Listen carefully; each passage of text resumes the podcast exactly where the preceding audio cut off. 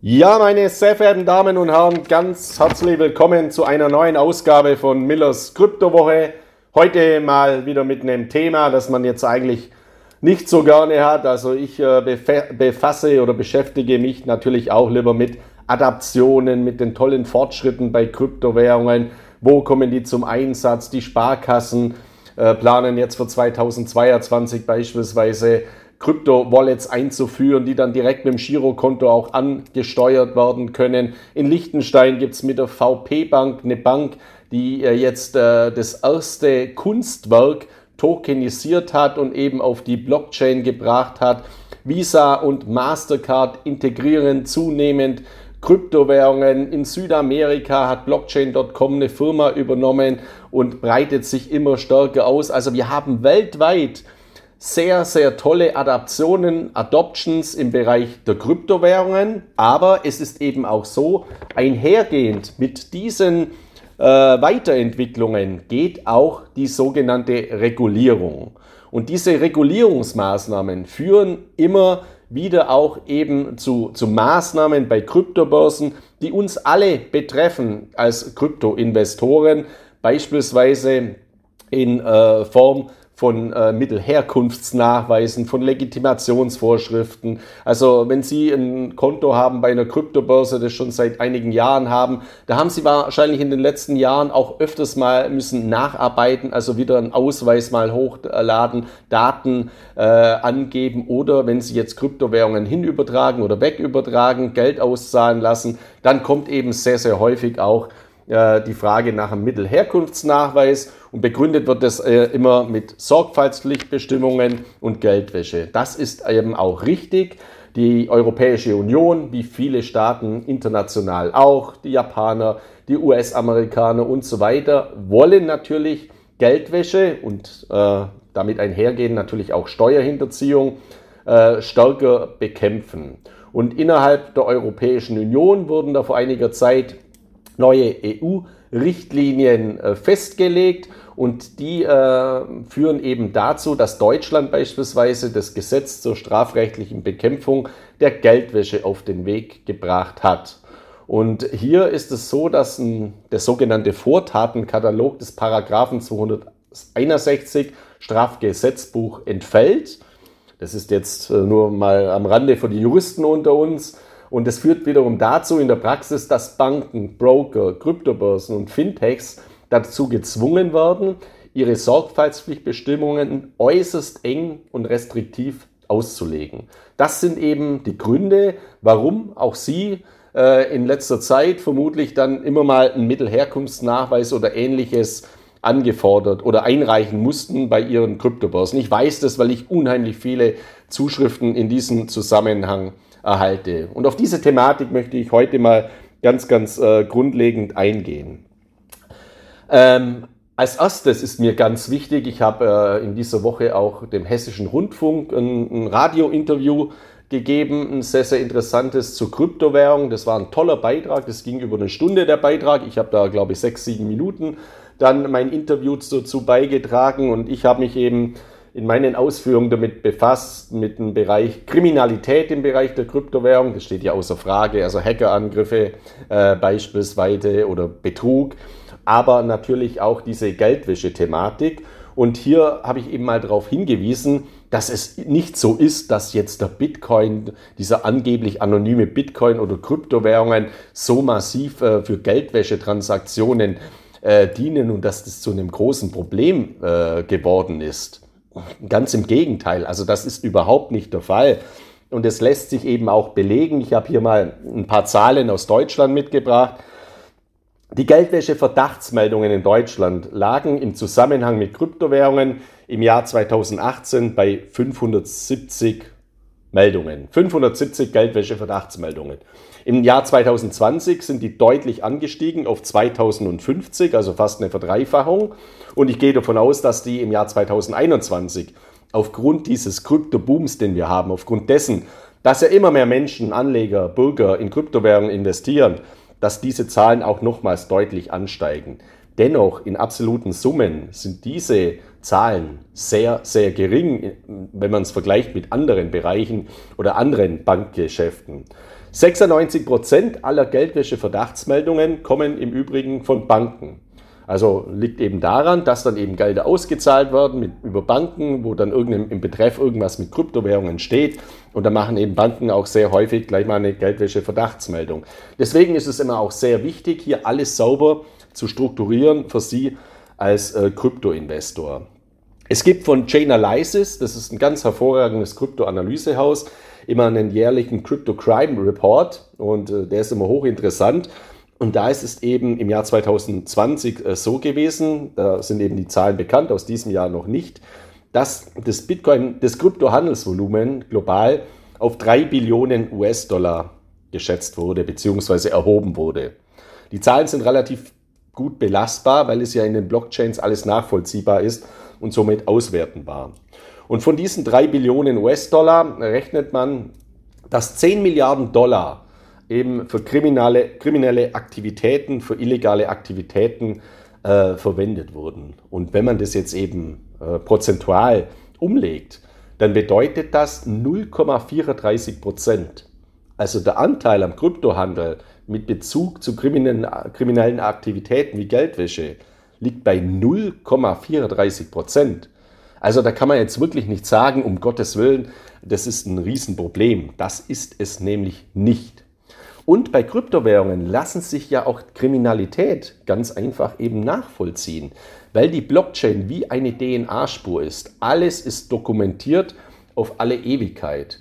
Und wenn Sie sich zurückerinnern, also äh, ich weiß nicht, äh, ob Sie noch die großen Kriminalfälle, die großen Entführungsfälle aus den 70er und 80er Jahren äh, im Kopf haben, wie beispielsweise einer der Albrecht-Gründer, Theo Albrecht, der entführt wurde und Geld erpresst wurde, Bargeld, oder Richard Oetker, der auch entführt wurde, oder die beiden Kinder von Anton Schlecker, also die Schlecker-Kinder, oder eben Jan äh, Philipp Remzma, der auch entführt wurde und bei dem auch ein Millionenbetrag erpresst wurde. Was ist denn da passiert in Bezug mit dem Geld? Bei Jan Philipp Remzma, nehmen wir mal hier dieses Beispiel, wurde das Erpressungsgeld übergeben in Form von 1000 Markscheinen. Und jeder dieser 1000 Markscheine hatte natürlich eine Nummer. Jeder Geldschein, den Sie in Ihrer Geldbörse haben, hat eine Nummer. Und die, die Kriminalpolizei hat eben damals diese Geldscheine, diese 1000 Markscheine, alle in der Datenbank erfasst.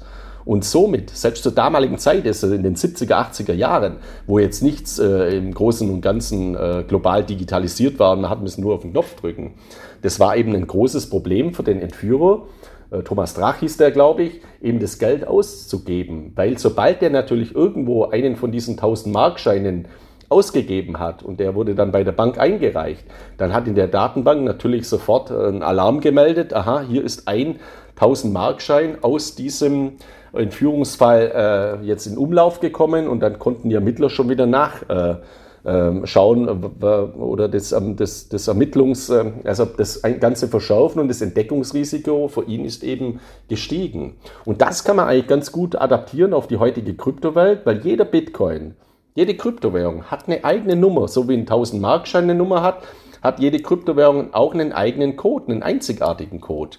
Und die Kryptowährungen liegen ja nicht in Wallets, darauf bin ich ja letzte Woche in meinem Wochenbericht, äh, in meinem ähm, Podcast eingegangen, sondern da liegen die Schlüssel, sondern die liegen in der Blockchain.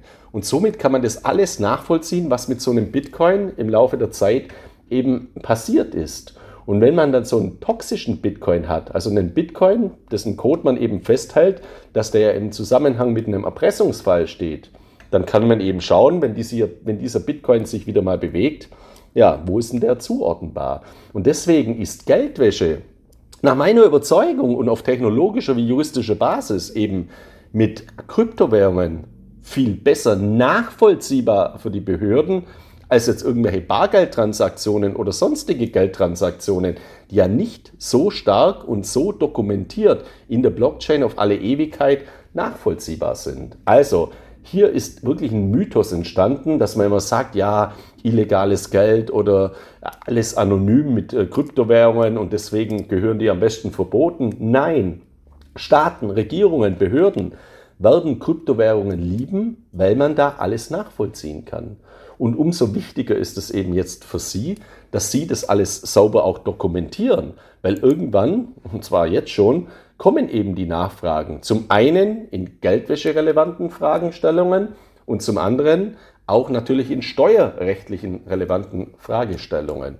Und ich habe immer wieder Zuschriften, wo eben Leser oder Kryptoinvestoren sagen, ja, mein Konto ist gesperrt worden bei der Kryptobörse XY, ich muss jetzt alles Mögliche einreichen, äh, eine Steuererklärung beispielsweise, einen Mittelherkunftsnachweis und so weiter. Ja, das ist so. Das müssen Sie bitte alles machen, das müssen Sie alles sauber dokumentieren, dann ist das kein Problem. Aber ansonsten laufen Sie eben Gefahr, dass entweder Ihr Konto gesperrt wird bei einer Kryptobörse oder wenn Sie es dann von der Kryptobörse zu Ihrer Bank überweisen, dass Ihre Bank das Konto spart, eine Geldwäsche-Verdachtsmeldung macht und dann eben große Probleme entstehen. Das heißt, bei Bitpanda beispielsweise, also der Kryptobörse Bitpanda, wenn Sie dort mal auf die Internetseite äh, schauen, die haben ganz, ganz hervorragende Informationen und äh, frequently asked questions, also sogenannte ja, wichtige Fragen zum Thema, was ist ein Mittelherkunftsnachweis und was hat es mit dem äh, Mittelherkunftsnachweis und den Sorgfaltspflichtbestimmungen auf sich und die haben auch eine interaktive Schritt-für-Schritt-Einleitung zum Einreichen eines Mittelherkunftsnachweises. Also schauen Sie sich das bitte mal an. Grundsätzlich können Sie diese Informationen natürlich auch für alle anderen Kryptobörsen dann verwenden, wenn hier eben eine Nachfrage kommt. Das heißt, wenn Sie von Ihrer Hardware-Wallet äh, Kryptowährungen zu einer Kryptobörse übertragen, weil Sie sie verkaufen möchten, dann wird diese Frage früher oder später kommen. Oder natürlich, wenn Sie Geld einzahlen oder Geld auszahlen möchten. Also all diese Fragen sind dann eben zu dokumentieren und zu beantworten. Auf der anderen Seite ist es eben auch, aber auch so, dass dann teilweise komplette Konflikte entstehen mit Banken und diese Konflikte eskalieren teilweise auch.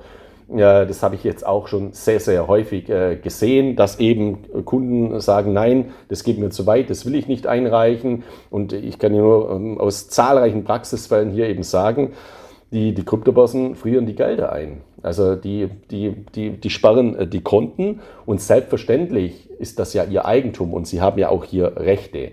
Und hier gibt es eben eine Kanzlei äh, aus Hamburg. Ich habe die allen meinen Lesern von CryptoX äh, schon häufiger ans Herz gelegt.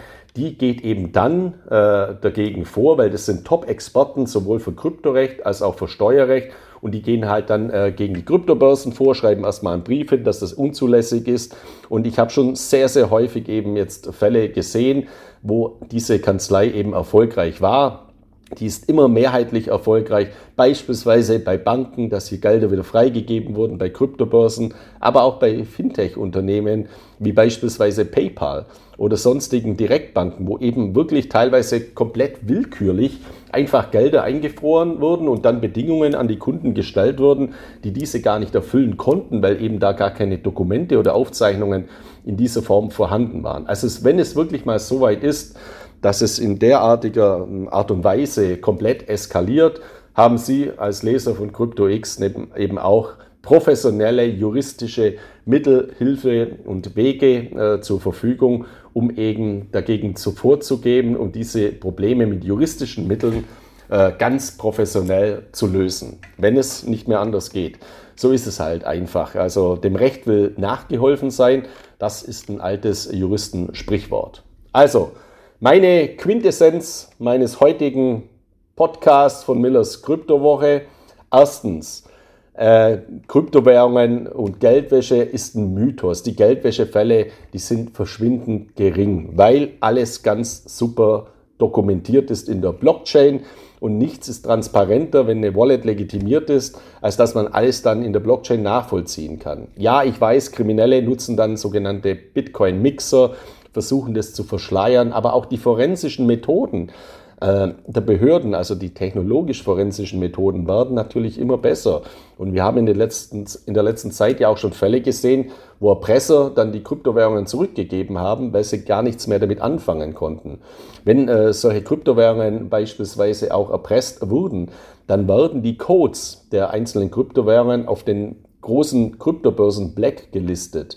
Das heißt, es wird eben hier eingegeben, sollte man, sollte diese Kryptobörse auf diese äh, sollte diese Kryptowährung auf diese äh, Kryptobörse einbezahlt werden, dann schaltet sich sofort die Compliance-Abteilung ein und es geht eine Meldung an die Behörden. Also die, die, die Kriminellen tun sich dann sehr, sehr schwer, auch ihre Kryptowährungen zu verwenden oder in den, äh, in den normalen Geldkreislauf äh, zurückzubekommen. Aber mit all dem haben Sie ja nichts zu tun. Sie sind ja jetzt kein Krimineller, sondern Sie fallen eben auch unter diese Geld. Wäschevorschriften und die Sorgfaltspflichtbestimmungen. Deswegen müssen Sie alles sauber dokumentieren und deswegen müssen Sie auch, wenn so eine Anfrage kommt, nach Mittelherkunftsnachweisen bitte nicht erschrecken, sondern einfach das einreichen. Ich habe jetzt bei unterschiedlichen Kryptobörsen Konten über 30 und ich habe schon so oft jetzt bei äh, allen möglichen Kryptobörsen meine Steuererklärung eingereicht, äh, Bankauszug eingereicht, Wohnsitzerklärung eingereicht und alles Mögliche. So ist es halt. Darum kommt man über kurz oder lang nicht herum und deswegen sollten Sie das auch äh, sorgsam machen und ich rate Ihnen auch nicht, äh, primär auf Konfrontation zu gehen. Also es ist jetzt nicht gut, äh, wenn von der Kryptobörse eine Mail kommt, bitte Sorgfaltspflichtbestimmungen, äh, bitte Mittelherkunftsnachweis einreichen, dass man dann zurückschreibt, nee, mache ich nicht, äh, ihr könnt mich mal, jetzt in Anführungszeichen, äh, dann wird es zu großen Problemen kommen und die sparen Ihnen einfach Ihr Konto. Also bitte bleiben Sie hier kooperativ, weil ich habe das auch gesehen, dass manche Leser da gleich mal auf Konfrontation gegangen sind. Und das ist eine schlechte Strategie. Das ist nicht intelligent. Also bleiben Sie konstruktiv. Sie können ja sagen, nee, das geht mir zu weit, das möchte ich nicht äh, einreichen, aber bleiben Sie bitte immer eben auf dieser Ebene des, des Dialoges, dann funktioniert das alles. Und sollte es wirklich eskalieren, ja, dann beschreiten Sie bitte den Rechtsweg. Der steht jedem äh, unter uns offen. Wir befinden uns in einem Rechtsstaat und der führt sehr, sehr häufig eben zum Erfolg. Ich habe so viele Fälle eben gesehen, wo teilweise auch deutsche Gerichte eben Kryptobörsen oder Fintech-Anbieter wie beispielsweise PayPal oder auch die Klarna Bank dazu gezwungen haben, durch einstweilige Verfügungen, also durch den Erlass einer einstweiligen Verfügung, die Gelder von Kundenkonten wieder frei zu äh, bekommen. Und da hilft diese Anwaltskanzlei aus Hamburg eben ganz, ganz hervorragend weiter. Sogar bei Amazon-Konten, wenn die eingefroren wurden, oder eBay-Konten. Also die haben sich auf diese Thematik ganz, ganz hervorragend spezialisiert. Ja, das von meiner Seite aus. Ich mache es heute ein bisschen kürzer. Sie hören es an meiner Stimme. Ich habe mich auch irgendwo ein bisschen verkühlt äh, in den letzten Tagen. Trinke hier meinen Tee und deswegen Bevor ich jetzt noch weiter hier herumhuste, komme ich mal äh, zum, zum Ende heute. Ich wünsche Ihnen jetzt äh, ja, eine erfolgreiche Restwoche. Genießen, genießen Sie vor allem auch jetzt die, die Vorweihnachtszeit. Ich denke, wir hören uns dann nächste Woche nochmals, wobei ich glaube, nächsten, nächsten, äh, nächste Woche ist dann schon der Heilige Abend auch. Aber ich schaue mal, ob ich dann nächste Woche auch noch einen Podcast mache von Millers Kryptowoche. Falls nicht, wünsche ich Ihnen heute schon mal frohe Weihnachten und äh, bleiben Sie vor allem gesund. Alles Gute Ihnen äh, und dann bis zur nächsten Woche oder zur übernächsten Woche. Viele Grüße aus Mallorca, Ihr Markus Miller.